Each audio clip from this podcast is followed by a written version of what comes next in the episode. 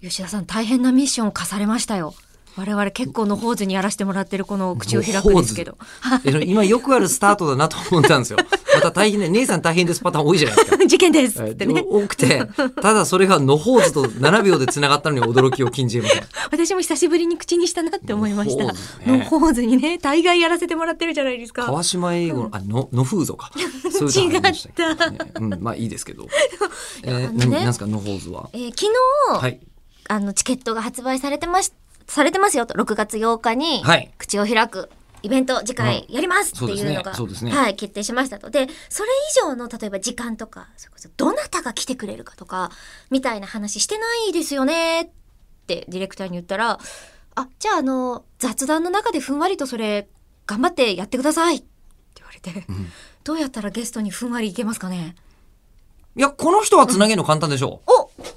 来ましたねう。うん。だって不思議だ、不思議なことに、うんえっ、と、ついては、大体この方の、この方に聞いてみようっていうと、ほぼ万能じゃないですか。まあ、確かに科学だったら伝次郎先生だしみたいな伝次郎先生ってそんなに、え科学の人じゃないいのや、科学の人なんだけど、そうでしょじ科学の中でも分かりやすく実験してくれる人が伝次郎先生じゃない、うんうんうんで、伝次郎先生が、なんか例えばブラックホールについてって言ったら、それは教えてはくれるでしょうけれども、うんなんかブラックホールの話は、いや、もっと別の人に聞くべきでしょみたいブラッな。クホールだったら誰に聞けばいいんだろうーん。どうでしょうね。この間に地球全体をレンズにして写真を撮るみたいなね。うあで成功してましたもんねうんあれもう大興奮しましたよ大興奮したんですか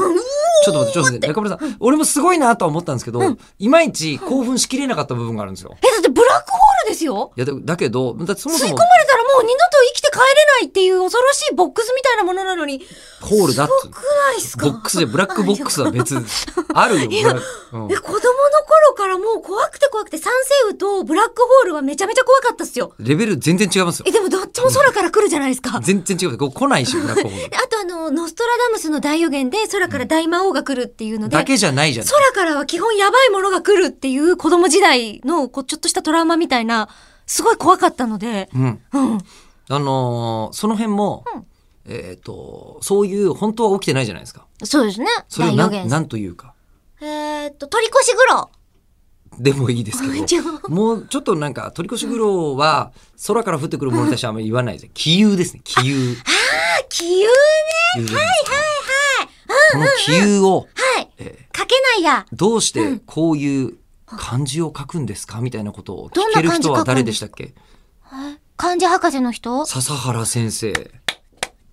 来ましたよ今度の6月の8日のゲストは、はい笹原先生に令和のことを聞きたいと思いますほらつながる